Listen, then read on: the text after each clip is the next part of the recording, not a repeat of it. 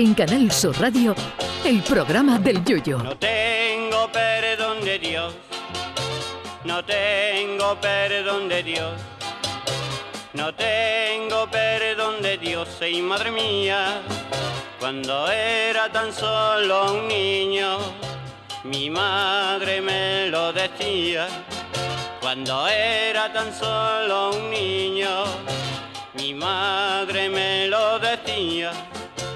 No tengo A la reina de Inglaterra le han cortado el grifo los médicos de Buckingham Palace.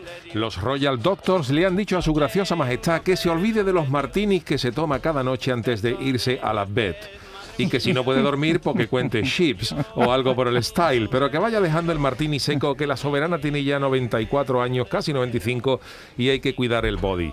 En principio no parecería nada serio eso de tomarse un martini por la noche, pero es que la difunta prima de la reina, Margaret Rhodes, afirmó hace no mucho que Isabel II se tomaba antes de acostarse una copa de champán.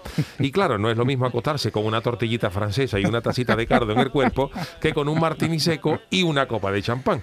Algunos médicos dicen que el consumo moderado de alcohol puede ser incluso beneficioso para la circulación, cosa que podría confirmarse en el caso de la reina de Inglaterra, ya que de ser cierto estas dos copichuelas por la noche, le han concedido una vida tan longeva a la monarca que cuando nació Isabel II, la Torre de Londres era una confitería.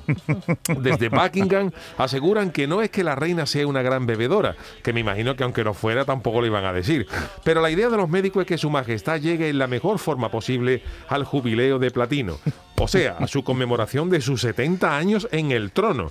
Y como para estar en forma no iban a meter a la reina en un gimnasio a su edad o a ponerla a entrenar con el Arsenal, pues le han quitado la copita de antes de dejarse to fall. En su día se filtró la noticia de que la reina consumía cuatro bebidas alcohólicas al día, pero el chef Darren McGrady confesó que aunque la reina hace cuatro comidas al día, rara vez bebe en el almuerzo. Pero la monarca acostumbraba a tomarse una pequeña copa de vino dulce en la cena, dijo el chef. Como ven, lo que empezó por un martini seco antes de irse al sobre, ya va por un martini, una copa de champán y una copa de vino dulce. Así que mejor no seguir indagando en los secretos de Buckingham Palace, que como le pregunten algún mayordomo indiscreto, te puede decir que la reina esconde una litrona de Cruz Campo en la carroza real y una petaca en el bolso. Y nosotros jamás dudaremos de la sobriedad de la monarca británica. Aunque es cierto que tradicionalmente a la clase política inglesa le das un pellizco en la nariz y te echa un tinto.